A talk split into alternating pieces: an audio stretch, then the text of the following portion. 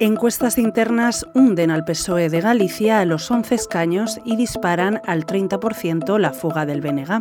Te contamos esta y otras noticias en sumario de tarde. Hoy es jueves 15 de febrero de 2024. El PSOE no ha conseguido frenar aún la tendencia a la baja de su candidato a la Junta de Galicia, José Ramón Gómez Besteiro. Ni siquiera los sondeos internos maquillan la realidad incontestable que se detecta en Galicia.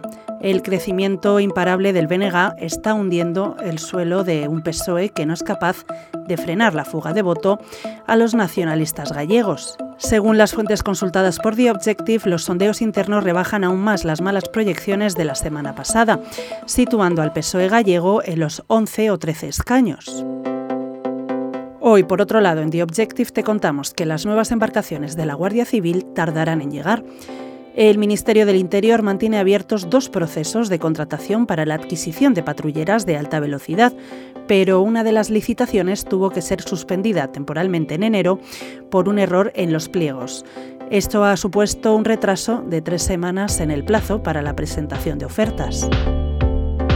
En la página de sucesos, el hombre de nacionalidad pakistaní de 42 años, detenido el pasado 22 de enero y encarcelado por la muerte de los tres hermanos de Morata de Tajuña, vantó presuntamente la pasada noche a su compañero de celda en la prisión madrileña de Estremera. El suceso se habría cometido sobre las 2 de la mañana, según han confirmado fuentes de instituciones penitenciarias a The Objective.